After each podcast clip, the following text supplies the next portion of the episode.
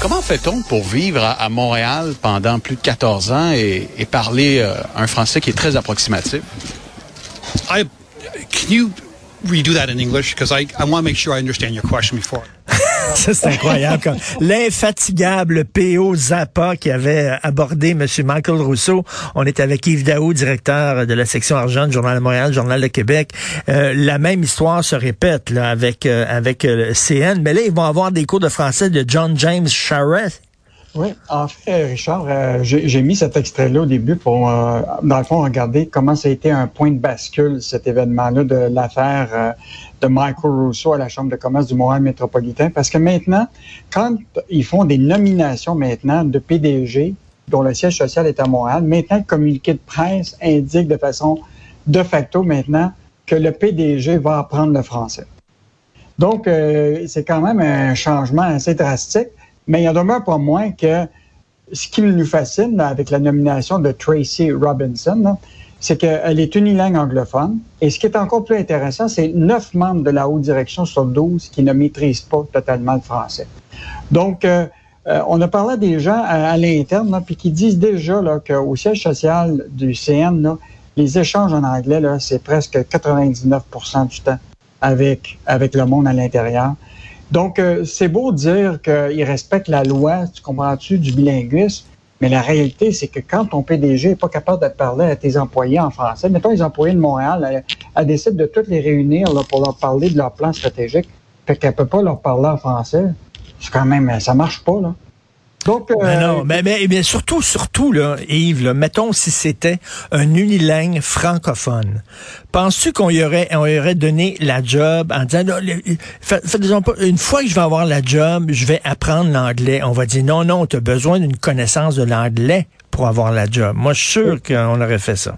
Écoute, il y avait euh, M. Ruet, qui était celui qui était l'ex-président, qui, qui, est remplacé, là, qui était totalement bilingue. Euh, en plus, c'était un gars de Trois-Rivières. Euh, c'est quand même une entreprise de 100 ans là, qui est au Québec. C'est pas une entreprise qui date de, de, de, de 5 ans.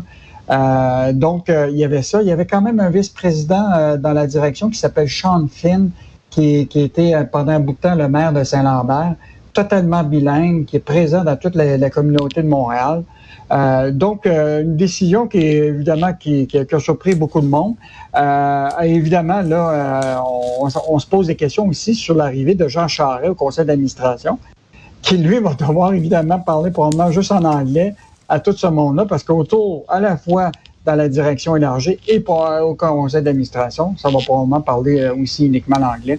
Donc, on, peut dire bonne nouvelle, c'est que maintenant, euh, quand euh, il nomme un PDG, ils disent qu'il va apprendre le français. La question, c'est est-ce qu'il va vraiment l'apprendre? Parce que ce qui est fascinant, Richard, imagine-toi la firme de relations publiques qui devait, euh, qui, qui, nous a approchés pour euh, justement parler de sa nomination, puis etc. C'est une entreprise qui s'appelle Brunswick Group. Euh, et, tout se déroulait en anglais dans les communications avec eux autres. Ah oui, bon, bravo. Fait que, c'était bien parti pour leur nomination. Bravo, bravo. quand tu as une firme, là, une, une firme de conseillers financiers, tu sais, toute toute ta business est basée sur ta réputation. Tu les gens vont faire affaire avec toi parce qu'ils ont confiance. Mais quand on apprend qu'un des conseillers financiers de ta firme a crossé de façon épouvantable une vieille dame, et je suis pas sûr qu'après ça, les gens vont faire confiance à cette, à cette firme-là. Écoute, tu sais que l'AMF, l'autorité des marchés financiers, a mis beaucoup de vulgarisation autour de la question des gens quand ils décident de choisir un planificateur financier. Voici la liste à cocher. faites ces vérifications-là, tout ça. Mais la preuve de tout ça, c'est que malgré probablement le choix que la, personne a fait de, de, son conseiller, euh, son planificateur financier, il y a de même pas moins que tu n'as probablement pas de contrôle totalement sur, euh, sur ce qu'il va faire et donc, euh, quand même, l'AMF euh, a joué son rôle de chien de garde pour s'assurer que justement ces, ces gens-là sont protégés Euh, parce que des bandits à cravate, là, il y en a partout. Hein. Oui, oui. D'ailleurs, on a très hâte d'en avoir le film euh, euh, sur l'affaire Norbourg qui devrait sortir sur les écrans, comme je le disais, mais à, la station Vrai, il y a un documentaire sur Vincent Lacroix.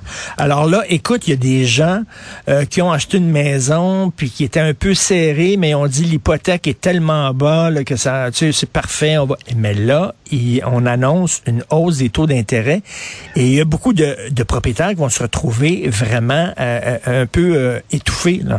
En fait, l'annonce d'hier, ce qui était surprenant, Richard, on s'en était déjà parlé, on s'attendait à ce que la Banque du Canada hausse déjà son taux directeur hier. Finalement, ils ont décidé de le garder, mais ils ont vraiment, c'est comme, tu sais, préparer le monde. Ils leur ont dit, ben préparez-vous là, parce que c'est sûr qu'on va augmenter dans les prochains mois, dans les prochaines semaines, parce qu'évidemment, ils veulent ralentir euh, pour 2022 l'inflation. Donc, la plupart des spécialistes s'attendent que normalement, là, ils vont augmenter. les, les, taux d'intérêt vont être entre 1,75 et 2,75 au cours de 2022, début de 2023.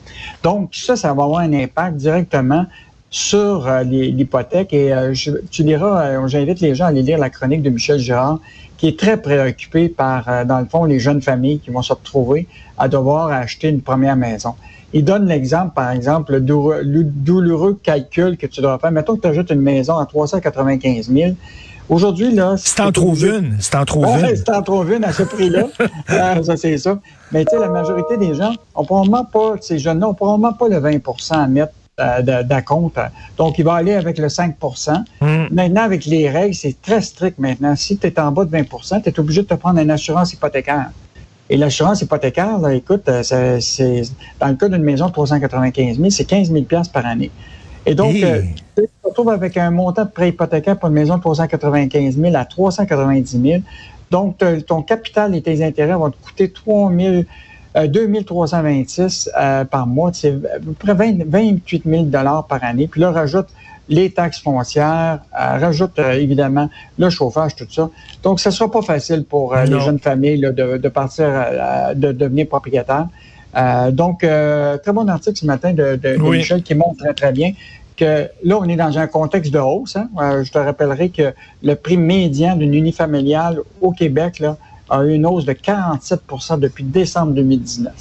Hein. C'est quand même énorme. C'est plus de 128 000 puis dans les prix des condos, c'est une hausse de 36,4% euh, C'est fou, ça fait que ça, va être difficile pour. Euh, donc, euh, on revient à l'idée, là, est-ce que c'est mieux d'être propriétaire, locataire? Il y en a beaucoup qui vont se poser cette question-là dans les, dans les prochaines semaines ou dans les prochains mois. Tout à fait. Et en terminant, le Cirque du Soleil qui veut s'installer en Arabie Saoudite, j'imagine qu'ils veulent présenter un spectacle féministe.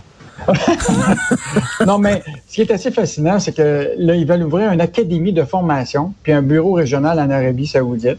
Euh, puis là, évidemment, il explique que c'est grâce à un programme éducatif dirigé par les meilleurs experts, etc. Euh, mais ce qui est fascinant, c'est que je te rappellerai que le Cirque du Soleil a présenté six spectacles en Arabie depuis 2018. Euh, et je te rappellerai qu'en l'automne 2018, Guy La Liberté puis les salariés du cirque avaient exprimé leur malaise hein, devant la décision de l'entreprise de présenter des spectacles en Arabie Saoudite. Je te rappelle euh, toute l'histoire du journaliste dissident, le Jamal Khashoggi, qui avait été assassiné par le consulat d'Arabie Saoudite à ben Istanbul. Écoute, attends, euh, ils l'ont tué, ils l'ont découpé en morceaux.